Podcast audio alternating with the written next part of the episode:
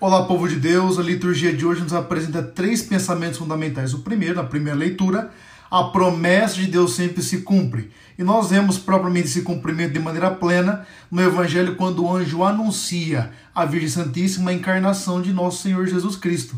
Ao Jesus se encarnar, ele concretiza a promessa de Deus na primeira leitura e também a justificação que nos apresenta Hebreus, justificação que é da vontade de Deus que você possa, caminhar não é, todo esse dia na presença do Senhor, sabendo que nosso Deus cumpre as suas promessas e nos justifica. Um forte abraço, Deus os abençoe.